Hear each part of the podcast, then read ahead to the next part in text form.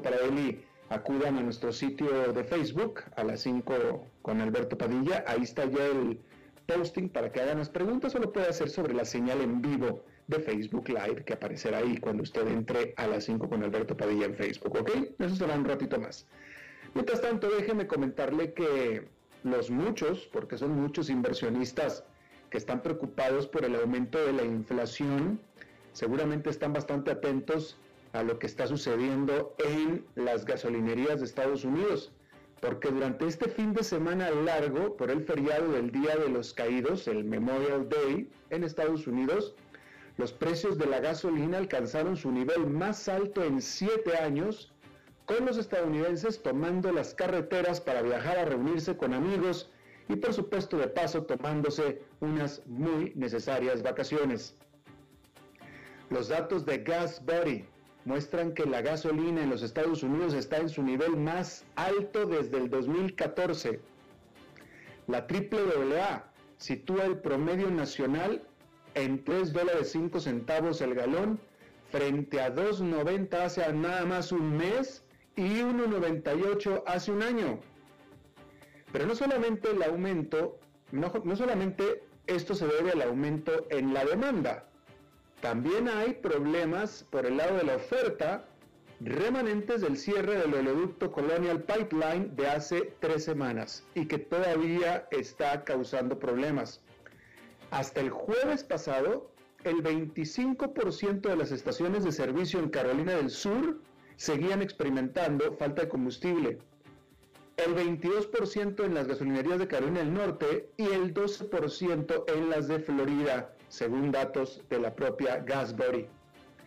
Este martes, los futuros del crudo Brent volvieron a subir por encima de los 70 dólares barril, mientras que los futuros del West Texas Intermediate, que es el indicador de referencia del petróleo de Estados Unidos, subieron por encima de los 68 dólares barril, que es su nivel más alto desde finales del 2018. Si estos aumentos se mantienen en el corto plazo, dependerá del resultado de la reunión del martes de la Organización de Países Exportadores de Petróleo y sus aliados.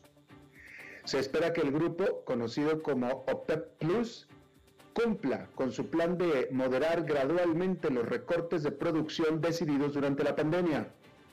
Pero la OPEP Plus se enfrenta a un difícil acto de equilibrio.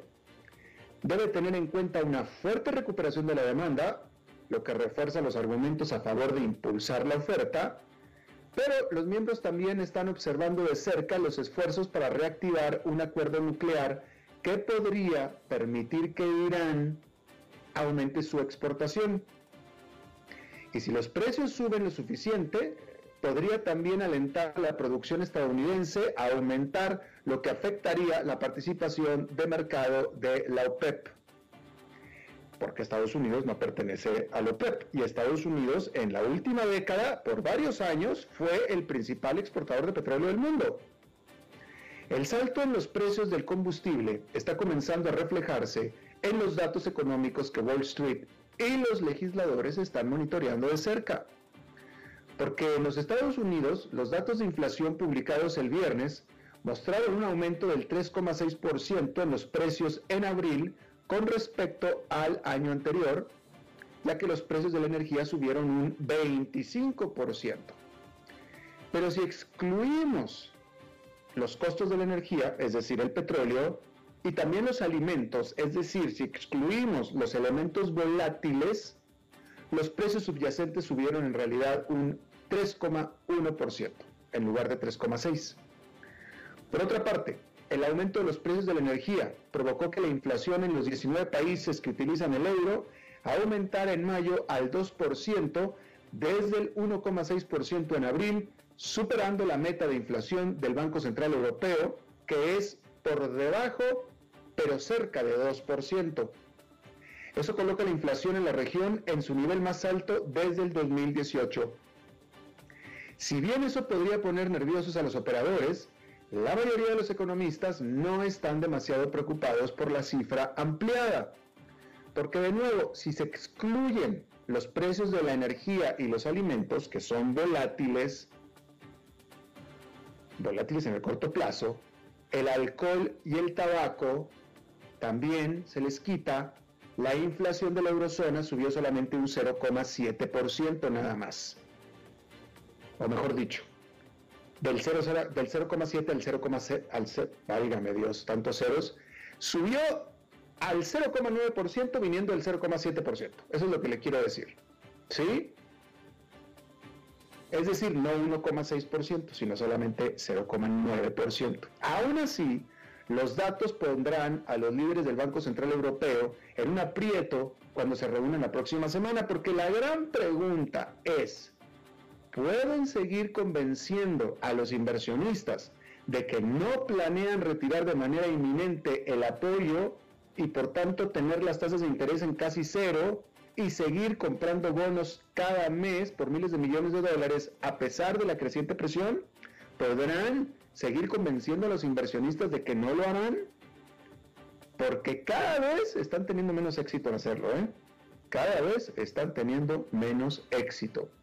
Hablando de aumentos de precios, los del oro registraron su mayor salto mensual desde julio con los inversionistas preocupados por el aumento de la inflación y dándole otra mirada a este metal amarillo precioso. Durante mayo, el precio del oro subió un 7,8% a más de 1.900 dólares la onza, con los inversionistas regresando a los fondos cotizados en bolsa y que evitaron durante la mayor parte de 2021. Los ETFs de iShare Gold Trust y SPDR Gold Shares, que son fondos que invierten en oro, aumentaron en más del 7% el mes que acaba de terminar, o sea, mayo. El oro se considera un depósito de valor seguro y estable que puede utilizarse como cobertura contra la inflación a largo plazo. Y también funciona bien cuando las tasas de interés son bajas. Hello, como ahora. Eso significa que el oro pues está de moda, pues aquellos inversionistas que les preocupa el aumento de la inflación están entrando al oro, mientras que aquellos que creen que los banqueros centrales mantendrán las políticas de la era de la pandemia con las tasas de interés cerca de cero, pues también están entrando o encontrando razones para entrar al oro. Y un dólar estadounidense debilitado también ayuda, ya que hace que la compra de oro sea más barata para muchos inversionistas internacionales. Además, la demanda de China y la India también se ha recuperado a medida que aumentan las ventas de joyas. Bueno, y ya que estamos hablando de acciones, déjenme le digo bueno, no, bueno, sí estamos hablando de acciones, en las acciones que cotizan en oro en, eh, en.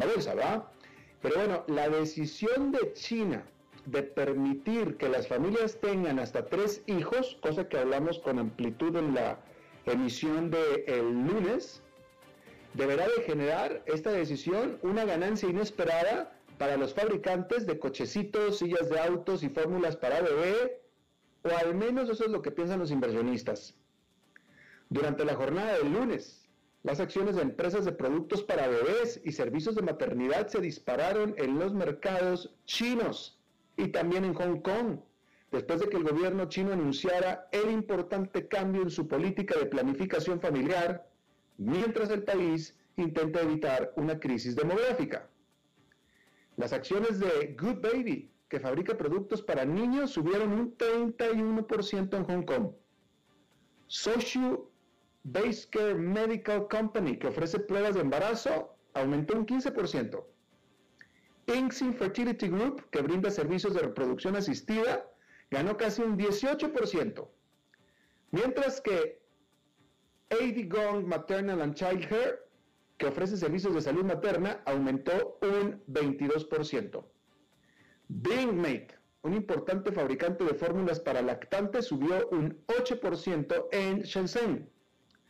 Goldlock Holdings, que fabrica trenes, muñecos eléctricos, también saltó un 10%. Me va a perdonar, pero no le hice la investigación ni tampoco vi el reporte.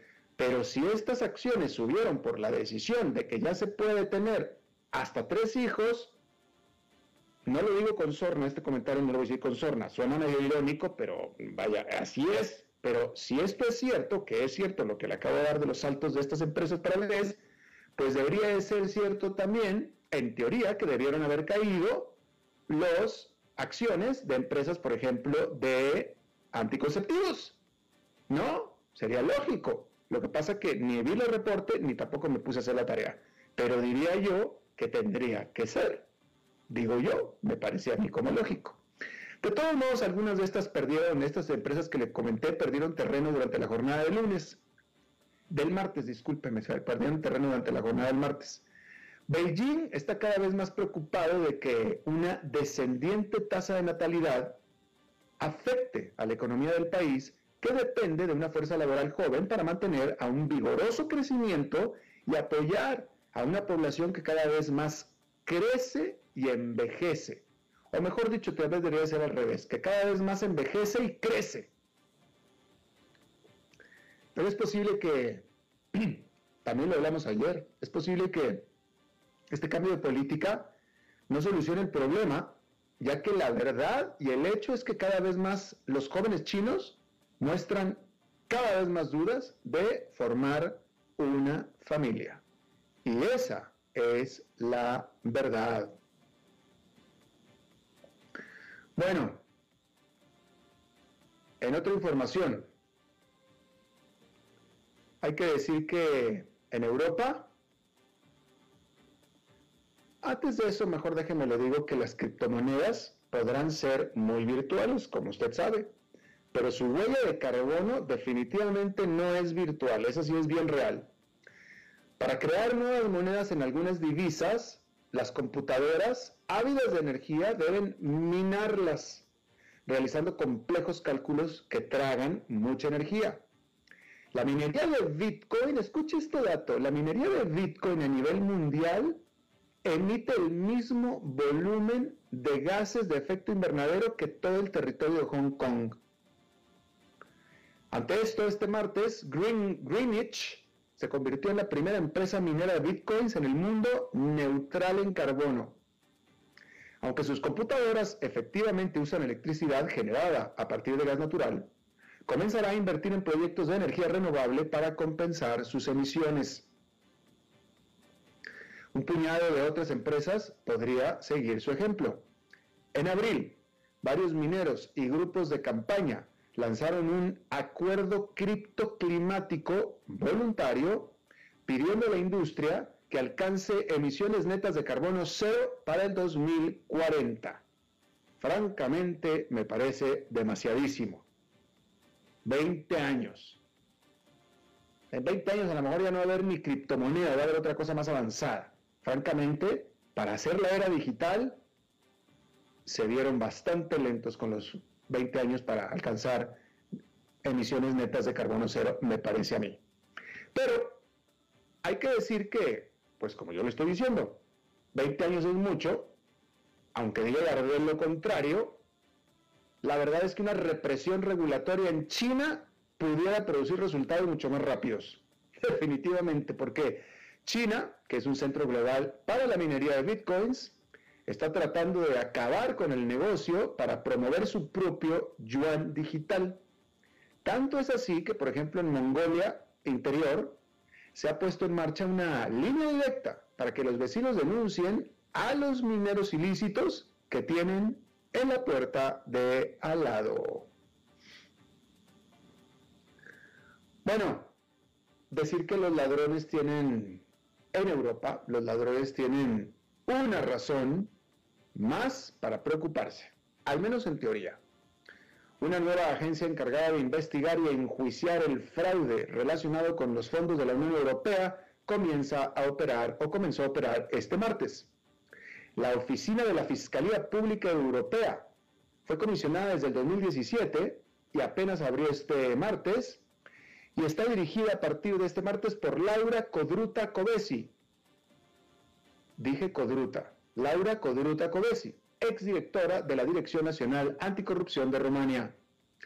Covesi se convirtió en un símbolo de las luchas contra la corrupción de su país hasta su expulsión en el 2018 por motivos políticos. Pero la tarea que tiene ahora no será nada fácil. El presupuesto de la Unión Europea vale más de 183 mil millones de dólares al año. El Fondo de Recuperación de la Pandemia de la Unión Europea por sí solo asciende a 990 mil millones de dólares. Y por supuesto que eso invita a mucho potencial fraude. ¿Tendrá la primera Fiscalía Supranacional de la Unión Europea dientes lo suficientemente afilados? De entrada, decir que cinco Estados miembros de la Unión Europea, que son Dinamarca, Hungría, Irlanda, Polonia y Suecia, se negaron hasta ahora a unirse, lo que significa que las investigaciones que involucran a esos países solo pueden continuar si éstas incluyen delitos transfronterizos no me voy a preocupar mucho por Dinamarca y por Suecia, a lo mejor no tanto por Irlanda, pero Hungría y Polonia, eso es otra cosa, ¿no? Pero bueno, e incluso la cooperación de los Estados miembros todos, los participantes, podría no estar garantizada si esta Fiscalía Pública Europea comienza a perseguir sensibles intereses creados. Bien, Fíjese esta nota. Perú cambió la manera en que calcula los fallecimientos por COVID-19. Y con este cambio, su tasa de mortalidad por la pandemia se convirtió automáticamente en la más alta del mundo. La tasa de mortalidad, no el número de muertos, la tasa de mortalidad por cada mil habitantes o cien mil, como usted lo quiera contar prácticamente se triplicó, ¿sí? Hasta alcanzar 500 por cada 100 mil habitantes, 500 fallecimientos por cada 100 mil habitantes. Hay que decir que la falta de testeos, la falta de pruebas, que no nada más es asunto de Perú, sino es en el mundo, significa también en el mundo que los fallecimientos y la tasa de contagios también, todo lo relacionado con el COVID ha sido dramáticamente subcontabilizado en eh, Perú, que es el país que nos ocupa ahora, pero también en el mundo. ¿Sí? Ahora, lo que sí hizo sentido y sí checa es que esta nueva cifra, ya con esta nueva tasa, con esta nueva metodología para contabilizar, ya checa, ya se equipara con, y fíjese en este dato, ¿ok?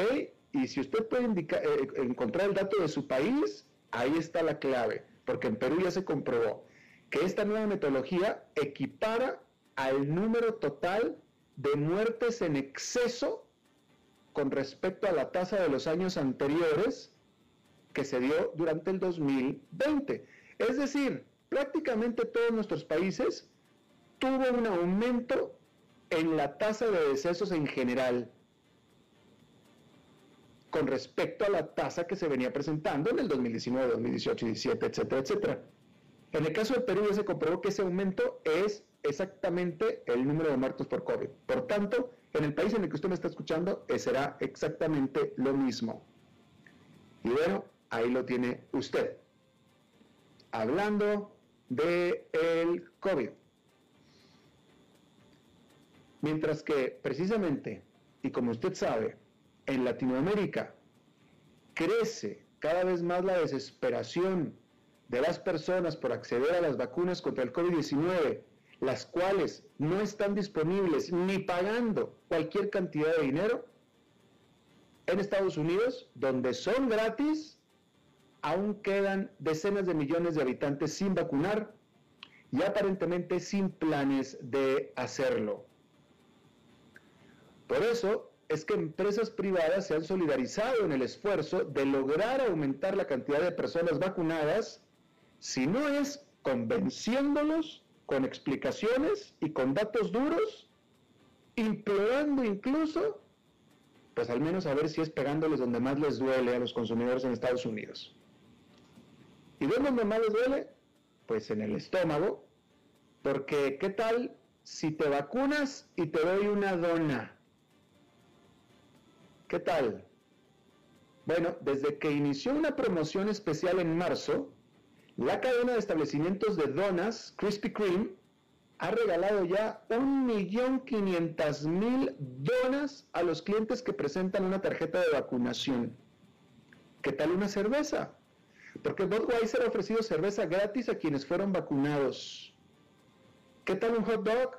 Porque Nathan's Hot Dogs también ofreció una oferta especial.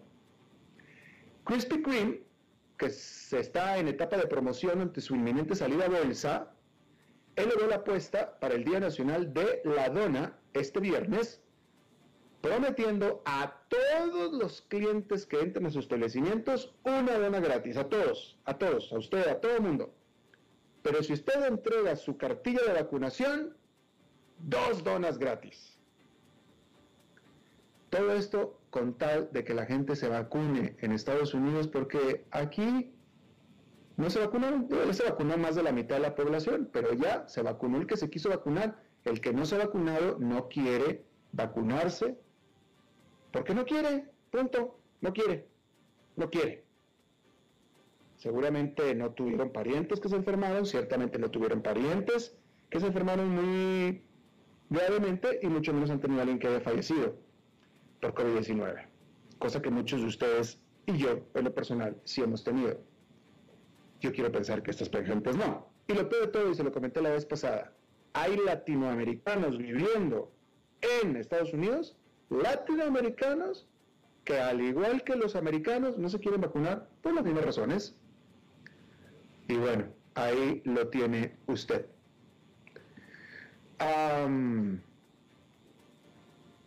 Bueno, ya que estamos hablando también de esto, hay que decir que la Organización Mundial de la Salud ahora utilizará el alfabeto griego para referirse a las variantes, porque hoy en día las variantes que se han detectado, por ejemplo, la variante de la británica, que se le conoce como la B.1, eh, en todos los cifras son puntos, ¿verdad? Pero es B117, la variante sudafricana es B1351 y la brasileña es la P1.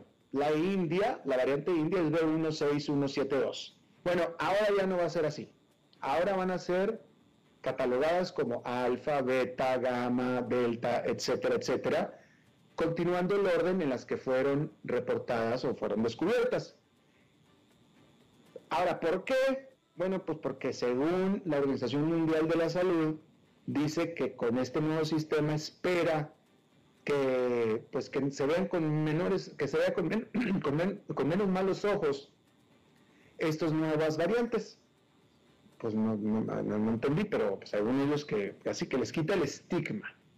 Entonces ya no va a ser la variante india, ahora va a ser la variante alfa. Ya no va a ser la variante brasileña, va a ser la variante gamma, que supuestamente se oye más bonito. Pues será, ahí lo tiene usted. ¿Quién sabe? Usted dígame. Eh, vamos a decir que... Ajá.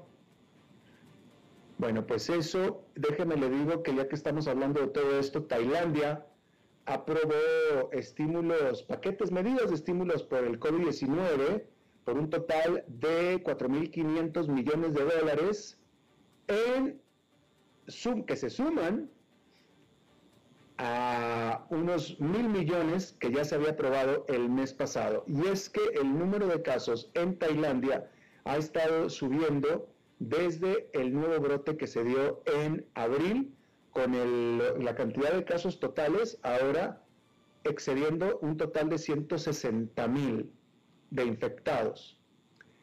Este lunes el gobernador del Banco de Tailandia, que es el Banco Central, tuvo la opinión de que la economía del país no regresará a sus niveles prepandémicos eh, de crecimiento, por supuesto, no antes del 2023. Eso es lo que piensa el gobernador del Banco Central de Tailandia. Fíjese este dato, cambiando de tema. El 19 de mayo pasado, Nigeria anunció la muerte del líder del grupo terrorista Boko Haram, que se llama él Abubakar Shekau, el, el 19 de mayo pasado, ¿sí? Boko Haram y este líder han tenido asolado a Nigeria y han matado niños, mujeres, etcétera, ¿sí? Y bueno, pues sería motivo de celebrar, ¿no? Que este terrorista haya perecido. Eso está bueno. El problema es que no es la primera vez que se anuncia su, su fallecimiento y resultó que no era cierto. Tampoco es la segunda vez y tampoco es la tercera vez. Es la sexta vez desde el 2009 que Nigeria había dicho que se había muerto. Y siempre resucita el desgraciado. Y bueno, pues ya se dijo por una sexta vez, vamos a ver si a lo mejor ya se murió de verdad. Bueno, antes de ir a una pausa, como usted ya seguramente sabe, a menos de dos semanas de su inicio programado, la Copa América del fútbol se quedó sin sede. Esta competición internacional de fútbol de América del Sur iba a ser organizada conjuntamente por Colombia y por Argentina, pero primero las protestas antigubernamentales en Colombia llevaron a la CONMEBOL, que es el organismo rector del fútbol sudamericano, a quitarle los juegos. Y este lunes también a Argentina, por las preocupaciones sobre su actual ola de COVID-19. De todos modos, las encuestas de opinión mostraban que el 70% de los argentinos se opone a la realización del torneo. A medida que el COVID-19 asola a todo el continente sudamericano, algunos jugadores estrella pues han pedido que el torneo se cancele por completo. Por ejemplo, el uruguayo, el delantero uruguayo Luis Suárez dijo al respecto que a veces tenemos que darle prioridad a la salud de los humanos y no a un torneo de fútbol. Entonces, ante esto, usted ya sabe el final de esta historia, seguramente, sobre todo si sabe de fútbol, pero pues ante esto uno hubiera pensado, ¿no? Pues que se iban, pues si se fueron de Argentina por problemas con el COVID, pues uno, uno hubiera pensado que se iban a ir, pues a lo que primero estaban diciendo, como que Estados Unidos, o si no, pues no sé, a, Canadá tal vez, ¿no? Pues no. Hay que decir que la Conmebol, por supuesto, que tuvo problemas para encontrar un anfitrión adecuado y pues vaya, en teoría ellos piensan que encontró al adecuado porque para estupefacción de todos terminó por elegir a Brasil, que fue sede de la competencia en el 2019. Por supuesto que Brasil tiene muchísimas otras cosas más importantes en el plato que resolver. Su manejo del COVID-19 ha sido simplemente desastroso y está atravesando de hecho una crisis de hambruna. Y a Conmebol se le ocurre ir a hacerlo a Brasil. Vamos a ver si esto en realidad se concreta, que yo le veo muchas dudas al respecto, pero bueno. Y la verdad que quizá la Conmebol debería de haber escuchado a Suárez, que vamos a ver si él, para empezar, va. Pero bueno, ahí lo tiene usted. Martes de Pregúntenle al Eli, vamos a una pausa y Eli va a estar con nosotros.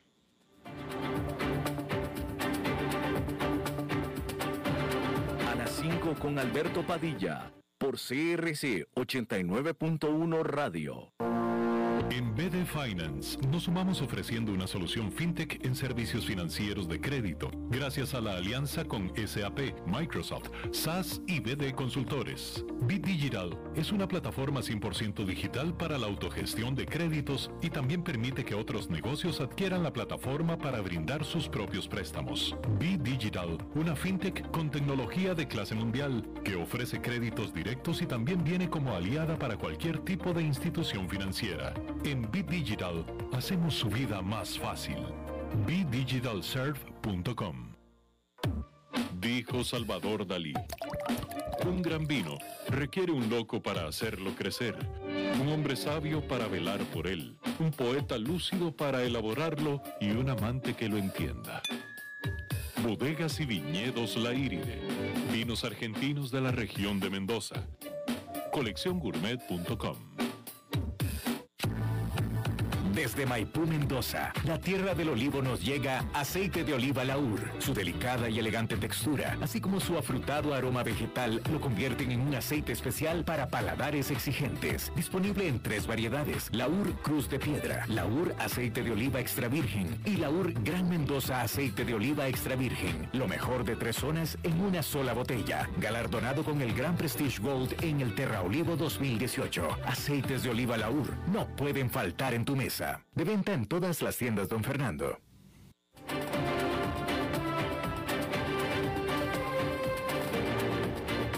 Seguimos escuchando a las 5 con Alberto Padilla.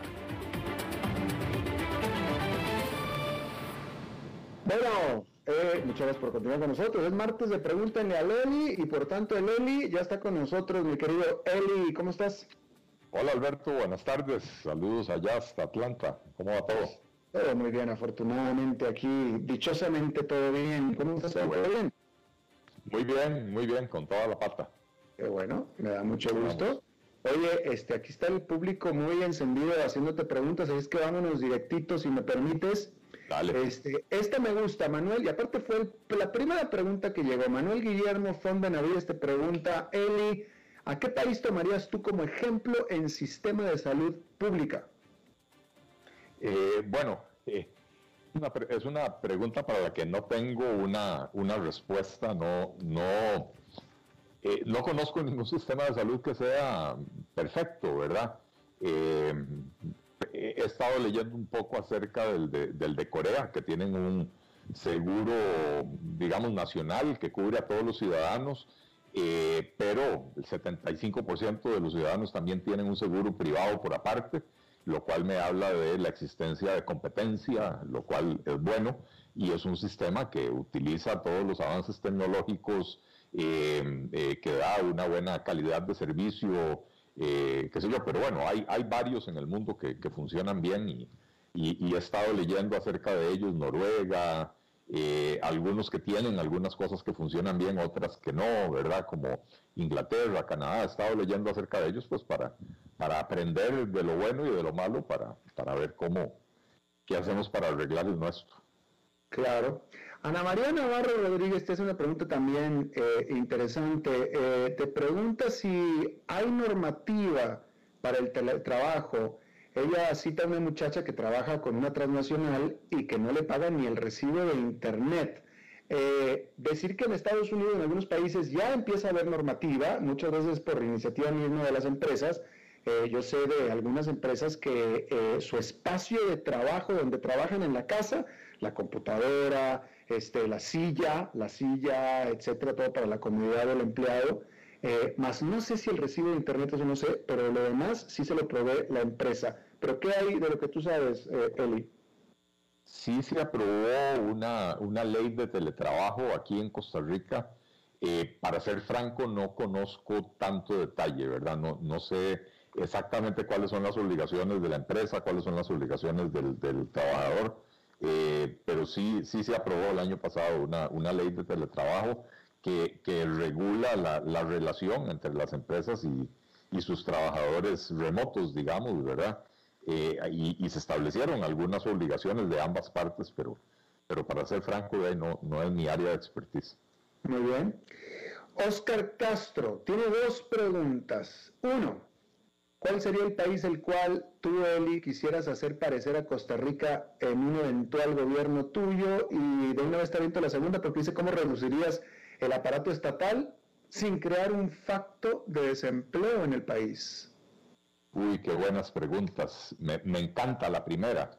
Eh, y, tendría, tendría que decir que eh, al país, el país al que quisiera hacer parecer a Costa Rica es a la mejor versión posible de Costa Rica. Eh, creo que, tenemos que aspirar a, una Costa Rica que haga acopio de todas sus ventajas, fortalezas, virtudes, eh, para mejorar la calidad de vida de todos los costarricenses.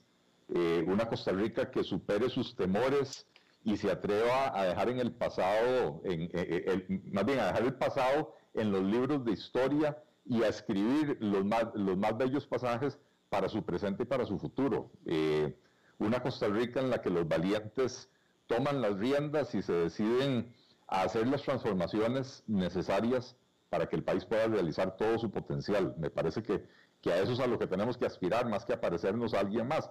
Habiendo dicho eso, ¿verdad? Eh, más que, más que eh, un país debemos de, tratar de ser en cada tema como los mejores en, cada, en, los respectivos campos, ¿verdad?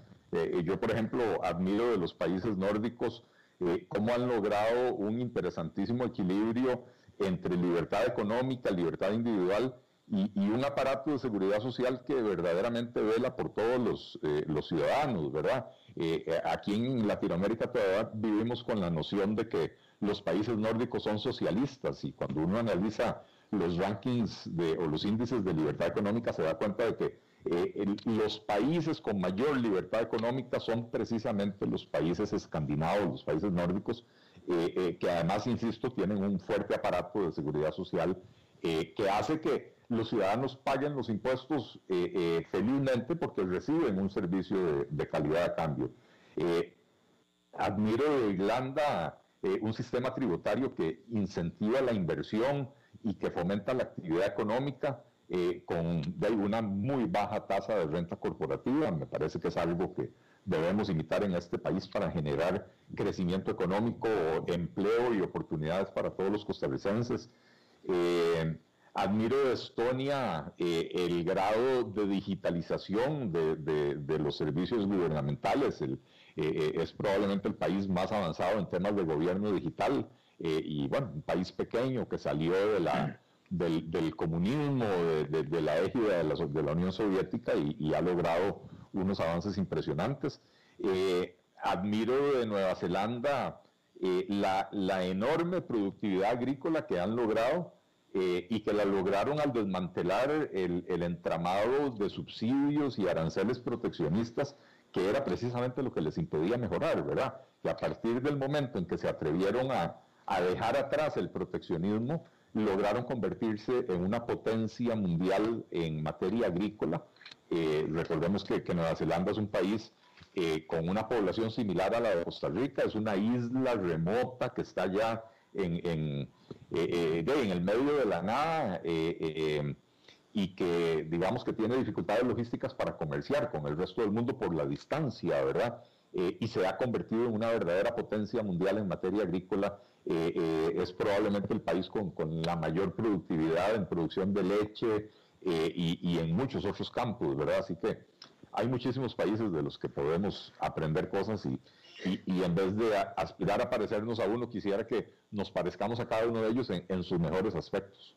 Mira que ahora cuando empezaste esta respuesta y dijiste que tú quisieras a Costa Rica en su propia versión de sí misma, en su mejor versión de sí misma, me, quedé reflexionando, eh, te voy a hacer esta pregunta, este, eh, el, lema de Donald Trump era, vamos a hacer a Estados Unidos grande de nuevo. Y la queja que todo el mundo le ponía, los que no lo apoyaban a Donald Trump, que le ponía esa a esa afirmación o a esa aspiración era que antes Estados Unidos no estaba mejor, y mucho menos en inclusión social, ¿no? Pero que en general Estados Unidos no estaba mejor. Entonces nadie entendía exactamente a qué se refería él con que vamos a hacer a Costa Rica, a, Estados Unidos grande de nuevo. Yo te pregunto, eh, ¿es posible decir vamos a hacer a Costa Rica grande de nuevo? decir, antes Costa Rica era mejor.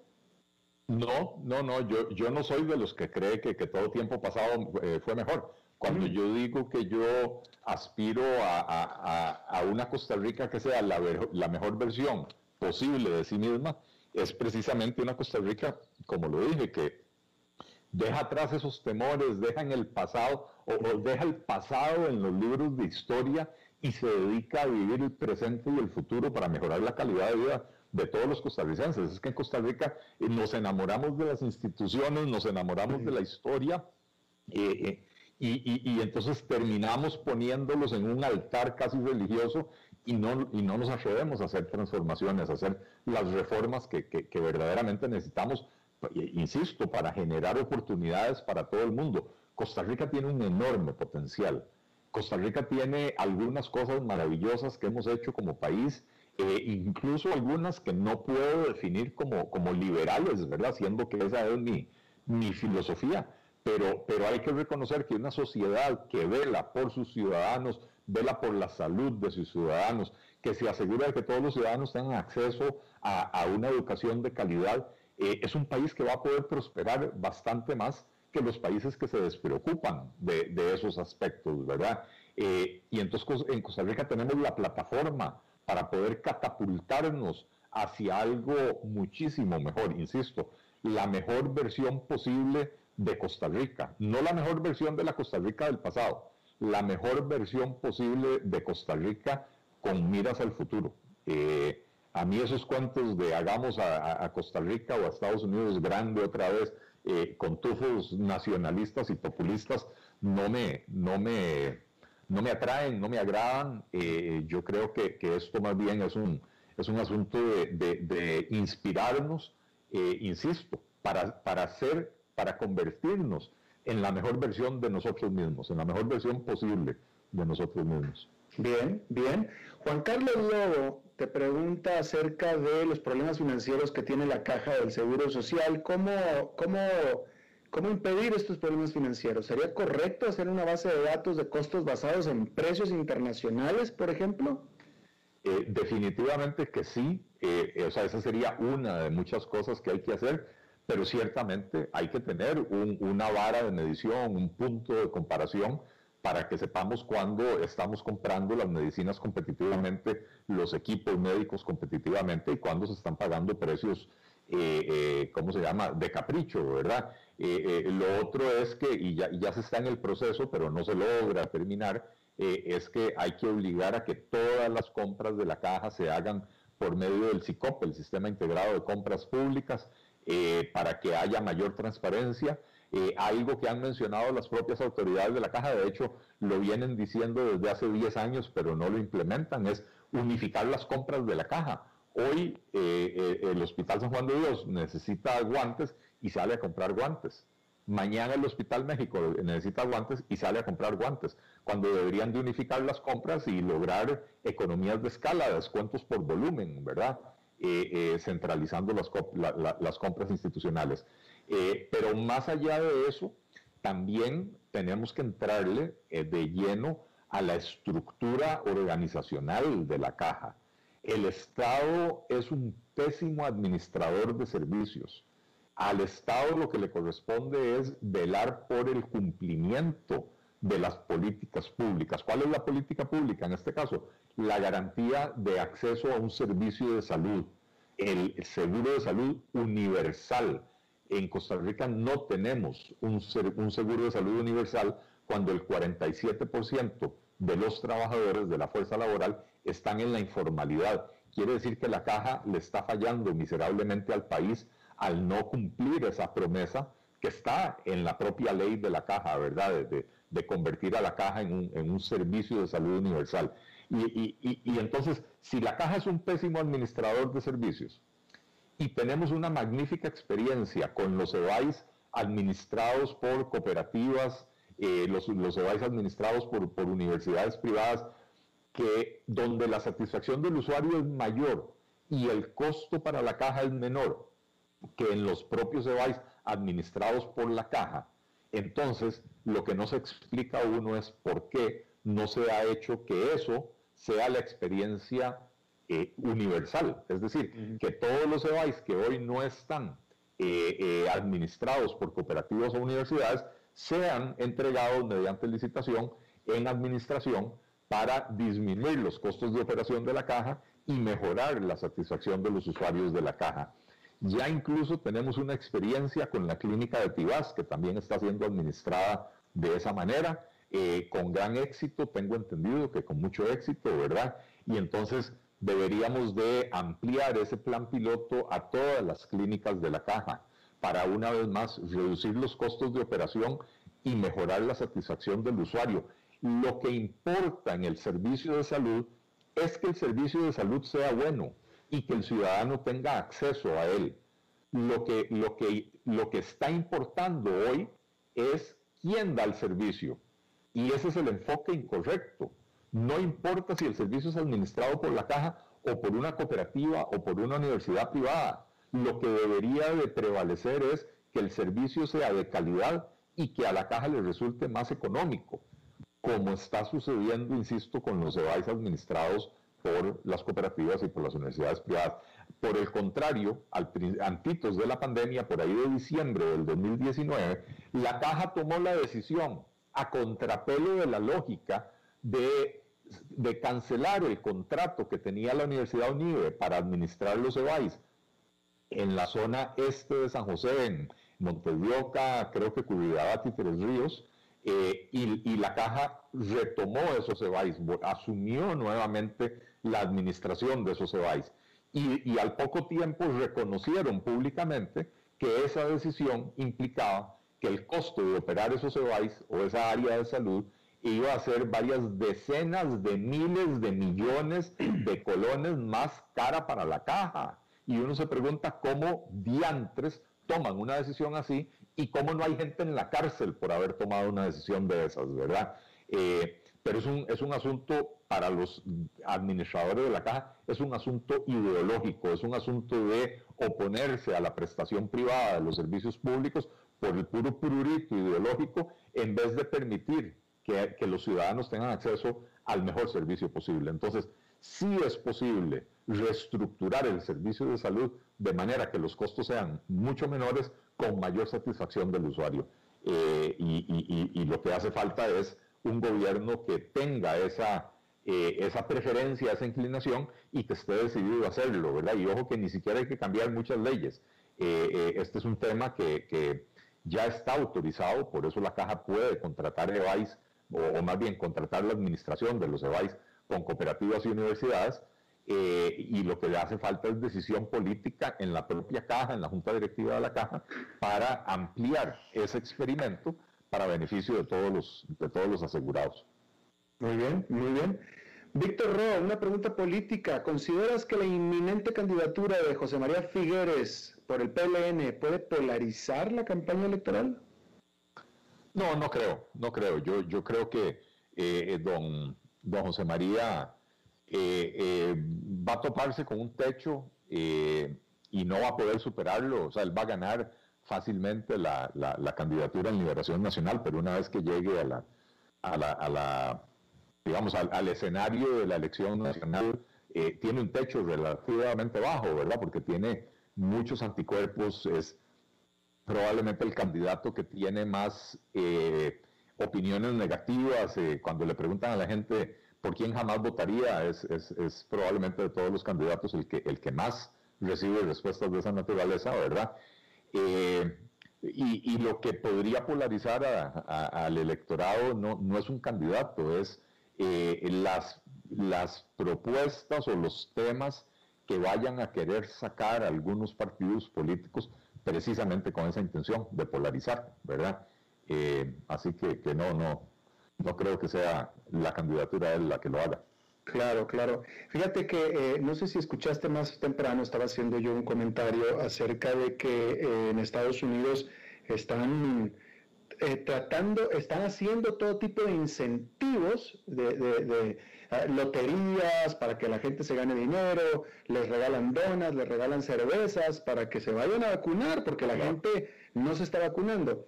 Y aquí eh, Sergio Carvajal, eh, que nos escribe desde Pittsburgh, en Pensilvania, dice que hay lugares ahí en Pittsburgh donde dan un, un six-pack de cerveza para ponerse la vacuna.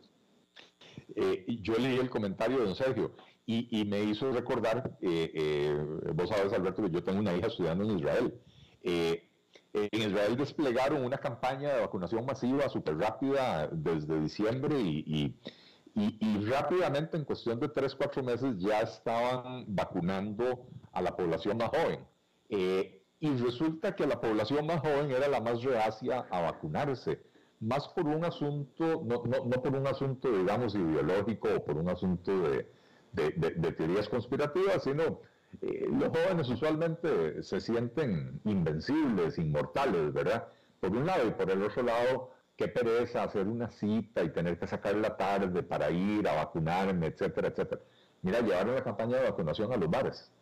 En los bares de Tel Aviv, eh, en las noches, cuando ya habían relajado las restricciones y qué sé yo, eh, llegaban a vacunar a los jóvenes y les daban una cerveza a cambio, o un trago a cambio de la vacuna. Y bueno, con eso lograron hacer avanzar la campaña. Fíjate que eh, eh, te digo a mí, a mí lo que a mí a mí me, me, vaya, hice el comentario de la vez pasada y lo sigo pensando todavía. Digo que, el americano, que el estadounidense americano de, Estados Unidos, eh, anglosajón, angloparlante, que tiene una idiosincrasia muy particular, etcétera, no se vacune, no se quiere vacunar, bueno, pues ok, está bien, tiene su, tiene su idiosincrasia, se respeta allá ellos, ¿no? Pero que un latinoamericano viviendo en Estados Unidos con su familia en Latinoamérica no se quiera vacunar, a mí, a mí me da, no sé, es que no, encuentro el término que decir, pero nada más o sea, el que me está escuchando es, ¿cómo crees que caminas sano por el mundo vivo con tus dos piernas si no es con vacunas? Sí. Con vacunas, por vacunas por lo que estamos vivos todos en este planeta y sanos, por las vacunas que nos pusieron de niños, por favor. Sí, sí, sí. Bueno, yo, yo eh, eh, le, pregunto a la gente, ¿verdad? A la gente, digamos, de, de menos de 50 años, eh, ¿cómo les fue con el polio? ¿Cómo les fue con la, con la, con la rubiola, con todas estas enfermedades? Ninguno de nosotros las tuvo, porque dichosamente desarrollaron las vacunas. Eh, eh, todavía gente, yo tengo 56 años y todavía gente de mi edad llegó a tener polio, pero fueron los últimos, fueron los últimos. Fue una, una enfermedad horrible que, causó estragos, digamos que en la década antes de que, de que nosotros naciéramos. Eh, pero se desarrolló la vacuna y, y, dejó de ser una preocupación y dejó de ser un problema, ¿verdad? Eh, y entonces la mayoría de estas, de estas enfermedades, el sarampión, eh, la rubiola, las, las paperas, prácticamente desaparecieron, ¿verdad? Eh, pero desaparecieron por las campañas de vacunación y porque la enorme mayoría de la población se vacunó, ¿verdad? Este, a mí realmente me cuesta entender. No, tampoco entiendo por qué hacer la diferencia entre los gringos y los latinos. me parece que cualquiera que no se vacune es un ridículo. Yo, estoy de acuerdo, pero el gringo que está aquí eh, no tiene, o sea, a mí me ofende que los latinos que están acá tienen a su familia en América Latina que están desesperados por vacunarse. Al menos tienen esa conexión allá, ¿me explico? El gringo que está aquí, pues no, no se da cuenta, vive en su mundo, yo, lo, coloco en ese nivel, ¿me explico? Pero, pero el latino que está acá, que tiene hermanos, tías, madre, etcétera, en, en, cualquier país de América Latina que, que, que, te puedas ver que están desesperados por conseguir la vacuna y que aquí que la tiene gratis a, la, dos cuadras de su casa, me, a mí me parece terrible, ¿no? Oye, este, eh, Oscar Castro exige que le contestes la otra parte de la pregunta de cómo disminuir el aparato del Estado sin provocar crisis de empleo y tienes 30 segundos, él. Buenísimo, gracias Oscar por recordarlo. Eh, yo he hablado de, fusionar entidades. Por ejemplo, crear un ministerio de la producción donde fusionamos al, de Agricultura y Ganadería, al, Instituto de Pesca, al Instituto de Turismo, eh, eh, al Ministerio de Industria y Comercio. Eh, las funciones esenciales de esos ministerios tienen que seguir existiendo. Entonces, lo que, se, lo que se podría perder en empleo es básicamente en las capas burocráticas de arriba. Eh, no vamos a necesitar cuatro departamentos de recursos humanos, cuatro departamentos legales, cuatro departamentos eh, eh, administrativos, etcétera, ¿verdad? Ahí es donde se generaría, generaría un ahorro. Ahora, ¿cuál es uno de los principales problemas que enfrentamos en Costa Rica, por ejemplo, en el desarrollo de obras de infraestructura? Que no hay suficiente personal para llevar adelante los procesos de expropiación. Bueno, perfecto. Los abogados que me sobren en la fusión de estas entidades los pasamos por un curso de capacitación, seis meses para, para enseñarles todo el tema que tiene que ver con expropiaciones y los pasamos a donde son necesarios para poder completar esas expropiaciones. Entonces, no hace falta despedir grandes cantidades de funcionarios públicos, lo que hay que hacer es pasarlos a trabajar donde sus habilidades son necesarias y quitarlos de donde dejaron de ser necesarias. Eh, así que de esa manera no, no, no crearíamos un gran problema de desempleo. Muy bien, perfecto. Eli, ahora sí despídete. Eh, muchísimas gracias, Alberto, como siempre, por, por, tenerme por acá. Muchísimas gracias a todos por las preguntas, a, don Oscar por las magníficas preguntas y por recordarme que, que contestara esa segunda. Eh, eh, y, y, a nuestro querido amigo don Andrés Quintana por tenernos en este espacio. un abrazo para todos a la distancia. Gracias, mi querido eh, Eli, y nos vemos el próximo martes. Eli Feinseig. Y gracias a ustedes por habernos acompañado. Muchísimas gracias. Espero que termine su día en buena nota, en buen tono. Y nosotros nos encontramos en 23 horas. Que la pasen muy bien. En BD Finance nos sumamos ofreciendo una solución fintech en servicios financieros de crédito. Gracias a la